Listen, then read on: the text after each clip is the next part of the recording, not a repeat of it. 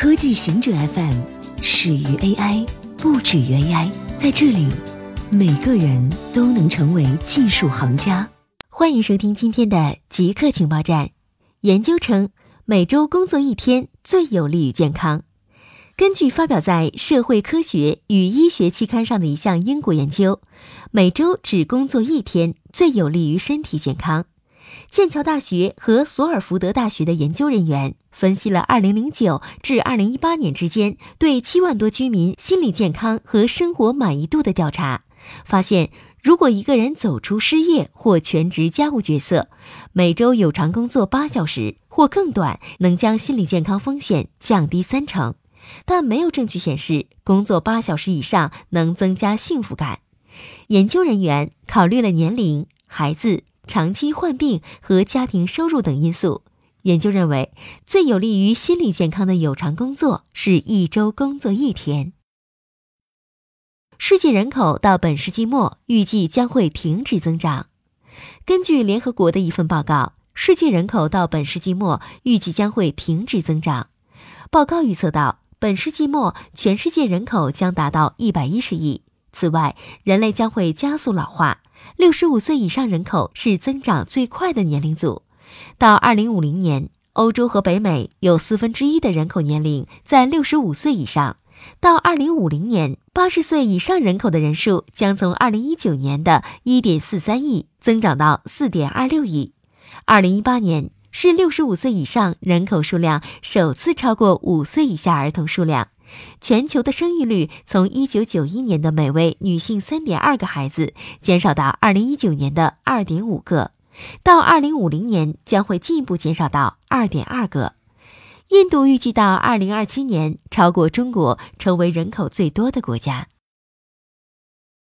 卫星照片显示，喜马拉雅冰川加速收缩。喜马拉雅冰川是亚洲数亿人口饮水的重要来源。但冰川融化正威胁到他们的供水安全。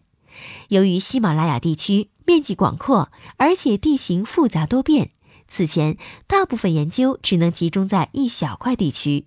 现在，在美国间谍卫星解密卫星照片的帮助下，科学家得以能从整体上了解喜马拉雅冰川收缩的规模和速度。这批卫星照片拍摄于1970年代。研究人员设计出一种方法，利用不同角度拍摄的冰川照片，获得其立体信息，计算出六百五十个冰川的体积变化。他们发现，从一九七五到两千年，冰川厚度平均每年减少零点二米；从二零零零至二零一六年，厚度平均每年减少零点四米。这意味着一九七五至两千年有四十亿吨冰消失。二零零零至二零一六年有七十五亿吨消失。一九七五年，喜马拉雅冰川到两千年剩下百分之八十七，二零一六年剩下百分之七十二。人类无意中改变了狗脸部的肌肉。人类在三万年前驯化了狗之后，选择性的繁殖了对人类有用的特征，比如可爱。英国和美国的研究人员分析了狗和狼的面部肌肉，发现狗的脸部有两块狼没有的肌肉，这些肌肉控制了眼睛周围的脸部表情，让狗能够表现出对人类极具吸引力的眼神。研究报告发表在 PNAS 期刊上。研究显示，狗脸部这种结构性变化是在与人类相伴的几千年里逐渐完成的。从生物进化意义上讲，狗的眼部肌肉构成变化速度很快，这很可能因为狗和人类的互动密切有直接关系。研究团队表示，狗都知道面部表情对于社交至关重要，知道什么样的眼神能招来关注爱抚，这说明社交场合的眉眼表情是多么重要。锦绣未央小说背叛抄袭。二零一六年热映的电视剧《锦绣未央》的原著小说被发现抄袭了数百本书，网络志愿者据称花了三年时间汇总了该书的抄袭情况。除了抄袭网文外，该书还被指抄袭了温瑞安和金庸的武侠小说。志愿者们认为，该书的写作利用了写作软件，从数百本书中拷贝不同的情节。作者周静笔名秦简则辩解称自己只是借鉴。